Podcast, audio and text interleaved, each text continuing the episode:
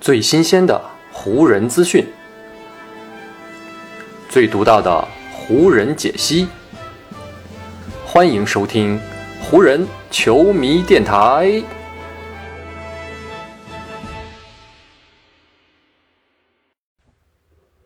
北京时间十月三十日，欢迎各位收听全新一期的湖人总湖人球迷电台。我是各位的湖人球迷朋友戴高乐，感谢各位如约打开这一期的电台节目。在明尼阿波利斯的标靶中心，湖人队和森林狼队的比赛呢，打到了第一节还有七分二十八秒的时候，湖人队的后卫拉塞尔·威斯特布鲁克走到了技术台前。随着场上一声哨响，比赛呢是出现了中断。也自然出现了换人的时机，在场边等候的威少呢，这才踏上球场。对于威少来说，这不仅是他本人在本场比赛当中的首次亮相，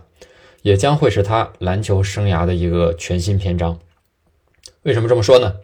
因为自从2008年新秀赛季之后，威少呢是时隔五千零八十二天，再次以替补球员的身份出现在了 NBA 正式的比赛当中。如今的威少就如同当年他刚刚进入联盟的时候一样，也要再次证明自己可以融入到一支球队当中，同时还要证明自己有资格留在 NBA 的赛场之上。从比赛的结果来看，虽然湖人最终是以一百零二比一百一十一的比分输掉了比赛，遭遇了五连败的开局，但是接受替补安排的威少在这场比赛当中出战了三十三分钟，贡献了十八分、八个篮板和三次助攻。场上的正负值呢，也达到了个人赛季以来最高的一次。在寻找最适合威少位置的探索当中，湖人队和威少都朝前迈出了很积极的一步。其实早在上赛季，关于呢让威少去打替补的讨论就不绝于耳。本赛季随着新教练达尔文·哈姆的走马上任，以及威少个人在赛季前三场比赛当中的不佳发挥，让威少去打替补似乎呢已经成了一个必然的选择了。前一场与掘金队的比赛，威少呢是因为腿筋酸疼而选择了休战。湖人队呢是将他的首发位置给了后卫奥斯汀·里弗斯。到了跟森林狼队这一场，虽然说威少伤愈归队了，但是呢首发位置已经不属于他了。单从纸面上来看，威少打替补这样的调整，不管呢是从球队角度来看，还是从个人角度来看，都是一次利大于弊的变化。威少打首发呢，就意味着他必须有很多时间要跟詹姆斯以及戴维斯一起出战。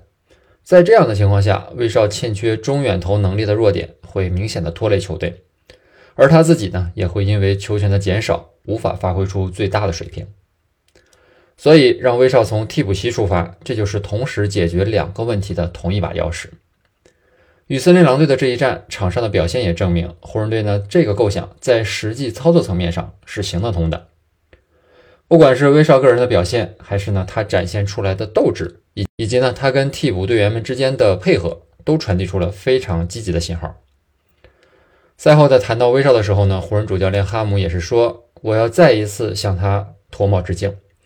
威少从替补席出发，展现出了作为替补球员可以产生的那种影响力，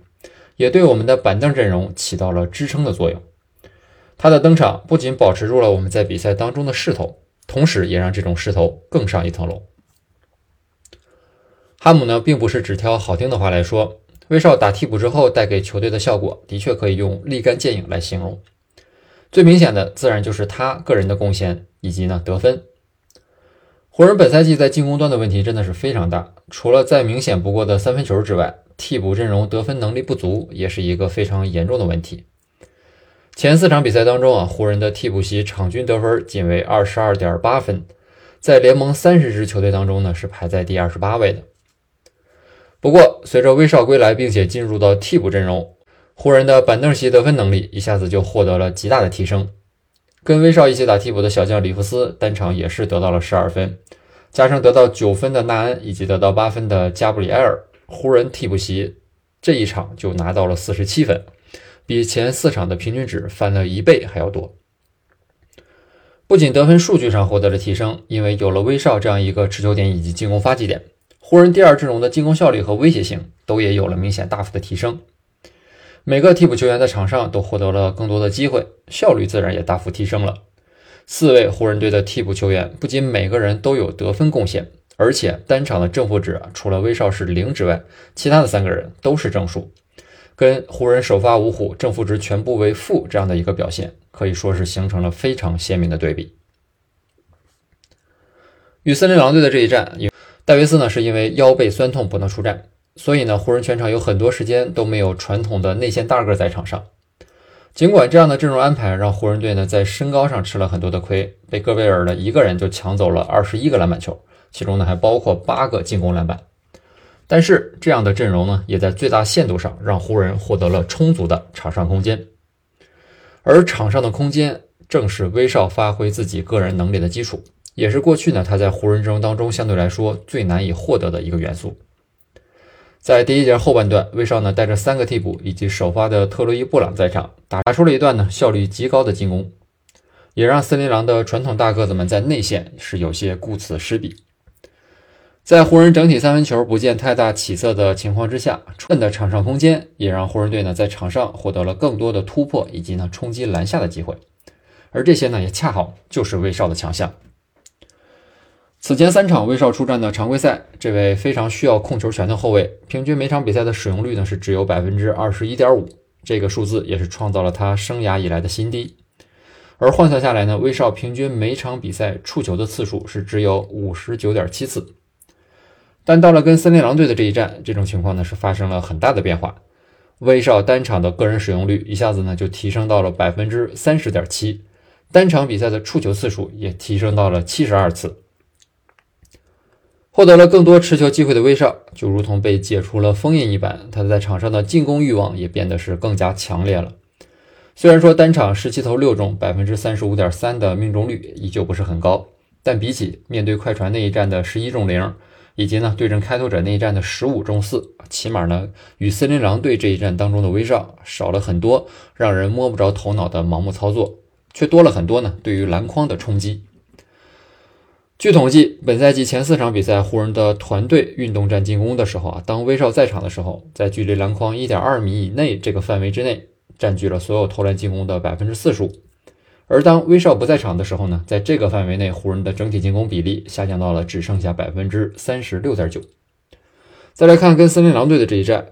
威少在场的时候呢，帮助湖人在距离篮筐一点二米以内的距离完成了百分之四十九的进攻。在湖人仍旧在寻找三分准星的时候啊，这些距离篮筐更近的进攻也让球队呢在进攻端的效率获得了一定的提升。时隔五千多天，再一次以替补身份出战的威少呢，在赛后态度还是相对比较积极的。他说：“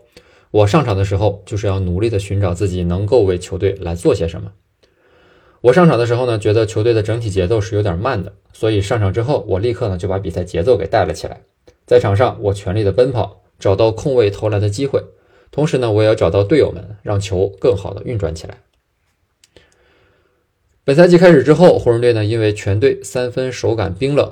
整体的阵地战进攻效率是非常的低。为了弥补这方面的缺陷呢，湖人全队就开始更多的尝试在由守转攻的衔接段抓住更多的进攻机会。毕竟，如果在场上去打对手防守时候的立足未稳，这样的湖人把握性明显要比去强攻阵地来得更高一些。抢下防守篮板之后，在场上快速的推反击，这正是威少的成名绝技之一。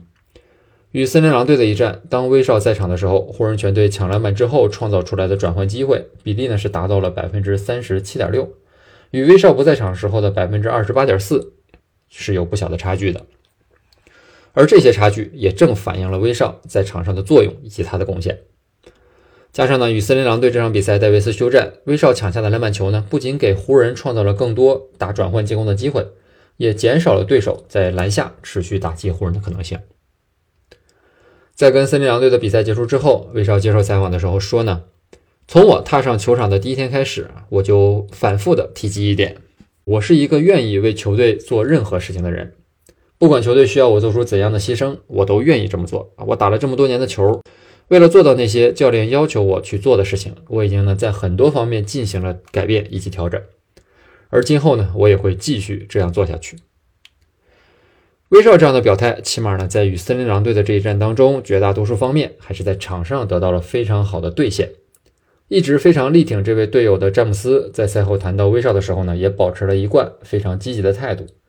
詹姆斯就夸奖威少说啊，他在场上的表现真的是非常好，在场上的能量呢也促进了我们全队的发挥。整场比赛威少打的真的非常不错。尽管面对着零胜五负的开局，但湖人呢似乎终于在与森林狼队这一战之后，找到了一条闪烁着微弱希望光芒的道路。让人感到有些出乎意料的是啊，这样的微弱光芒居然是威少带来的。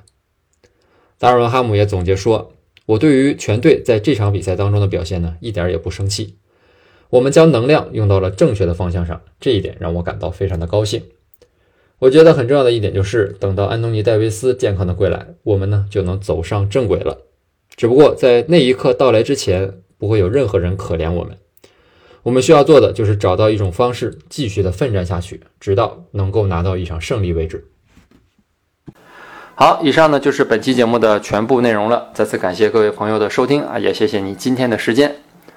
如果你觉得我的节目做得还不错，就请你关注和订阅我的这张专辑吧。另外呢，也希望各位能够把我的节目分享出去，让更多的人听到我们的湖人球迷电台，让更多的球迷朋友啊加入到咱们湖人球迷的大家庭当中。好，那就让我们下一场湖人队的比赛，下一期湖人球迷电台不见不散，拜拜喽。